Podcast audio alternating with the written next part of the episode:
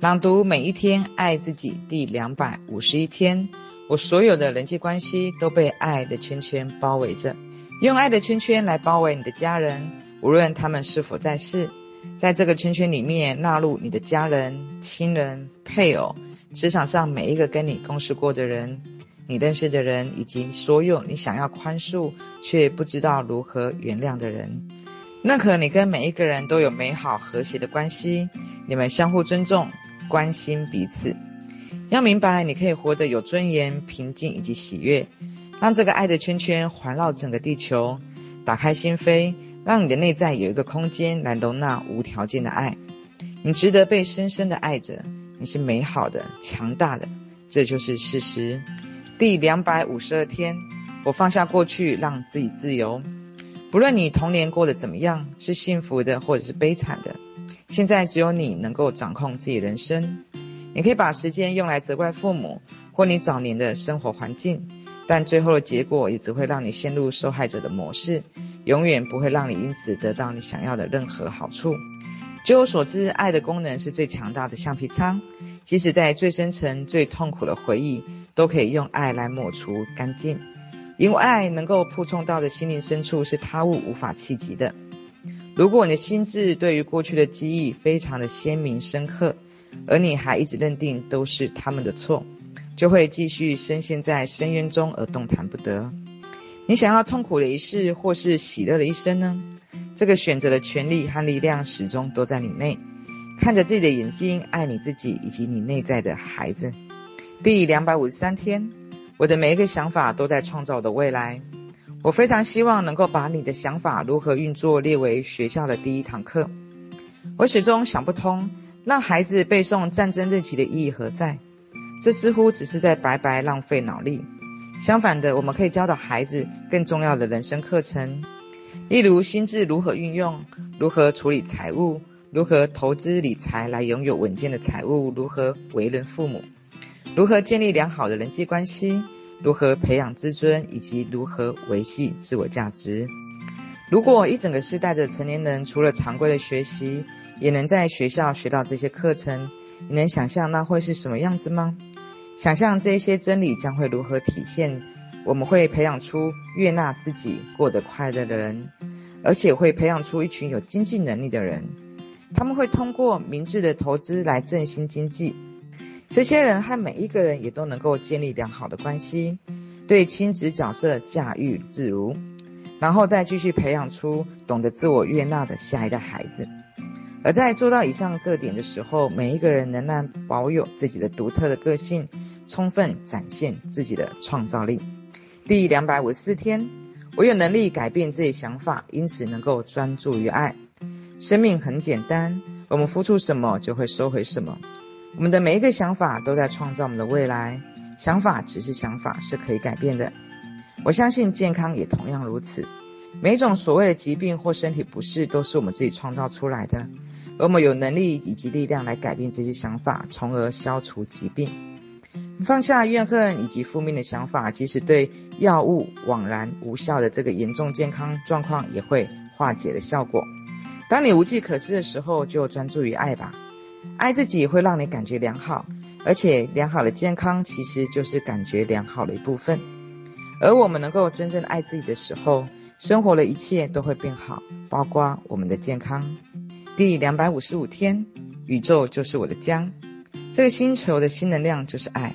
我每天都会花时间打开心智去感受我与所有人之间仿佛亲族一样的关系。无论我在哪里生长或长大成人。无论我是什么肤色，无论父母带领我去信仰什么样的宗教，每一件事与每一个人都与一的力量相关联。透过这连接，透过这所有一切，我们需求都得到了满足。我与地球家庭的每一个成员都有温暖、充满爱及开放的交流。其中有一些人对人生的看法和我大相径庭，有一些人比我年轻，有一些人比我年长，有同性恋，也有异性恋。还有各肤色的人，我是地球族员的一员。意见不同是好事，代表我们有各式各样的表达方式，而不是成为偏袒一方或开战的理由。当我开始消除自己的成见的时候，这是整个星球的福气。今天我会把心多敞开一点，开始创造一个我们可以安心相爱的世界。第两百五十六天，我来到这里是为了爱这个世界。路易斯说，我们来到这里是为了成为爱照见世界的一面镜子。我们越爱自己，就越不会将痛苦投射到这个世界来。一旦我们停止评判自己，对别人的评判也就会随之减少。当我们不再攻击自己，就不会攻击别人。当我们停止否认自己的时候，就不会去指责别人对我们的伤害。当我们开始更爱自己一点的时候，我们的快乐就会多一点，而防备会少一点，心胸也会更开阔。当我们爱自己，自然也会爱别人。爱自己是最好的礼物，因为当你给自己爱，别人也会这样对我们。爱是要分享的，爱是礼物，就像真正的快乐和成功，最后会让你和其他人都一起受惠。当我想到爱，我喜欢观想自己站在一个光圈里，而这个光圈代表着爱，而我看到自己被爱环绕着。